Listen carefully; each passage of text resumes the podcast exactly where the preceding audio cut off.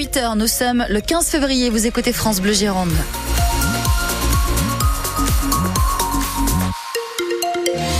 Des difficultés sur euh, la rocade ce matin, Janelle Bernard. Et pour deux raisons. Alors, la première, c'est un accident qui est donc euh, en cours sur la jonction avec la 10, sur la rocade, euh, ce matin extérieur. Donc, c'est pour ça que vous êtes ralenti dans ce secteur, également sur la 10 dans le sens Paris-Bordeaux depuis Cubzac-les-Ponts, avec pas mal de ralentissements. Et puis, toujours ce véhicule en panne, en extérieur, sur la rocade, au niveau de Bouliac. Soyez prudents. Donc, si vous prenez cette direction ce matin, vous nous appelez pour nous donner un maximum d'infos en temps réel. Pour la météo du gris et de la douceur aujourd'hui, Marie. Le ciel devrait rester bien couvert, mais effectivement, on conserve ces températures euh, supérieures à la normale. Plus de 10 degrés déjà ce matin, jusqu'à 20 degrés à Andernos cet après-midi, 17 à Blanquefort, 18 à la et Libourne, 19 degrés à la Réole. Circulation des trains très perturbée sur les rails ce week-end. Dès ce soir et jusqu'à lundi matin, la SNCF table sur un train sur deux en circulation en moyenne, mais ce sera moins sur l'axe Bordeaux-Paris. Demain, samedi et dimanche, les trains sont soit complets, soit supprimés à cause de la grève des Grosse galère en perspective pour les départs en vacances. Si vous avez déjà reçu un message vous avertissant de la suppression de votre train, vous pouvez vous faire dédommager, Soisigbourg. Si votre train est annulé, vous pouvez vous faire rembourser intégralement. C'est la politique de la SNCF en cas de grève. Pour ça, il faut aller sur le site ou l'application de la compagnie ou bien en gare directement. Vous annulez tout simplement votre voyage. Vous serez remboursé dans un délai de 3 à 5 jours environ sur le compte bancaire utilisé au moment de l'achat. Et si vous êtes dans ce cas-là, la SNCF a mis en place une mesure supplémentaire, un dédommagement exceptionnel. Votre prochain trajet en TGV ou en intercité à moitié prix, une réduction de 50% grâce à un code en envoyé par la compagnie. Une seule condition pour en bénéficier, réserver le billet sous 30 jours. Enfin, si vous êtes plus flexible, vous pouvez échanger gratuitement votre billet pour les trajets dans tous les TGV qui circulent et où il y a encore de la place. Cette grève, je ne la comprends pas forcément, a déclaré hier soir Patrick Vergrit, le nouveau ministre des Transports. Il estime que les augmentations proposées aux contrôleurs par la direction de la SNCF feraient envie à bon nombre de concitoyens et il ajoute au droit de grève un droit de se déplacer. En grève aussi aujourd'hui les salariés de la Poste à l'appel de Sud et de la CGT pour des hausses de salaire. Un piquet de grève sera notamment installé devant la plateforme colis de Cestas. Les agriculteurs, eux, continuent à mener des actions ponctuelles. Histoire de maintenir le gouvernement sous pression jusqu'au salon de l'agriculture dans dix jours. Ils réclament l'application des mesures promises pour la filière. Les banques sont aussi dans leur viseur, cible de l'action menée hier par la coordination rurale du Lot-et-Garonne. De la paille, des pneus et de la lie de vin ont été déversés devant trois banques de Montségur à la frontière entre Gironde et Lot-et-Garonne. Parmi ces annonces de la fin janvier pour soutenir le monde agricole, ce fonds d'urgence de 80 millions d'euros pour pallier notamment les pertes de production des viticulteurs frappés par le mildiou. Depuis hier, les vignerons concernés peuvent réclamer cette aide sur le guichet en ligne ouvert par la préfecture de la Gironde. Il sera ouvert jusqu'au 11 mars. Le détail est sur francebleu.fr. Toujours pas de réponse pour les salariés des 26 Galeries Lafayette, propriété de l'homme d'affaires bordelais Michel Ohaillon. Ceux de Libourne, notamment, le tribunal de commerce de Bordeaux a renvoyé au 21 février, mercredi prochain, l'examen final du plan de sauvegarde de ces 26 boutiques. Les négociations entre le groupe de Michel Ohaillon et ses créanciers se poursuivent jusqu'à mardi pour accepter ou non ce plan.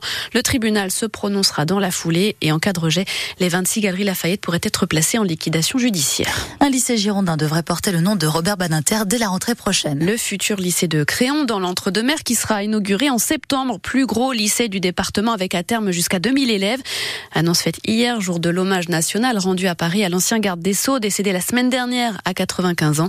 La proposition doit encore être votée par les élus de la région Nouvelle-Aquitaine, mais c'est de ce devrait n'être qu'une formalité.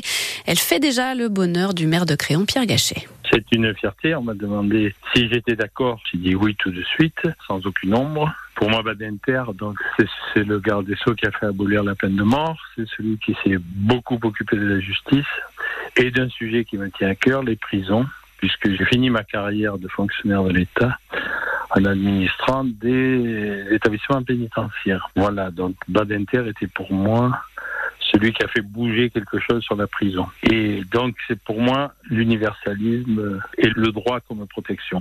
J'étais assez fier qu'on parle du lycée de Créon, mais le lycée Badinter, ça me va très bien aussi. Très très bien. Et le lycée de Créon sera le tout premier en Nouvelle-Aquitaine à porter le nom de Robert Badinter.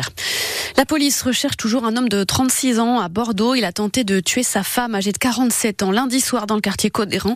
La victime a été frappée au cou et à une main à coup de couteau. Le parquet de Bordeaux a ouvert une enquête pour tentative d'homicide sur conjoint. Parquet qui précise que le suspect est sous le coup d'une OQTF, une obligation de quitter le territoire français. L'hôpital de Libourne contraint d'activer le plan blanc. Un dispositif qui lui permet notamment de rappeler des soignants sur leur temps de repos ou de déprogrammer des interventions. Façon de gérer un afflux pour l'instant inexpliqué de patients aux urgences de l'hôpital Robert Boulin. 172 passages pour la seule journée de lundi, plus de 130 en moyenne chaque jour depuis début février. L'établissement demande aux patients d'appeler le 15 avant de se déplacer aux urgences. Bordeaux devient territoire engagé pour le logement, tout comme Biarritz ou Bayonne dans la région. Annonce du Premier ministre Gabriel Attal. Hier, l'État va investir dans ces territoires et simplifier les procédures pour y construire rapidement des logements. 30 000 d'ici trois ans dans les 22 secteurs retenus.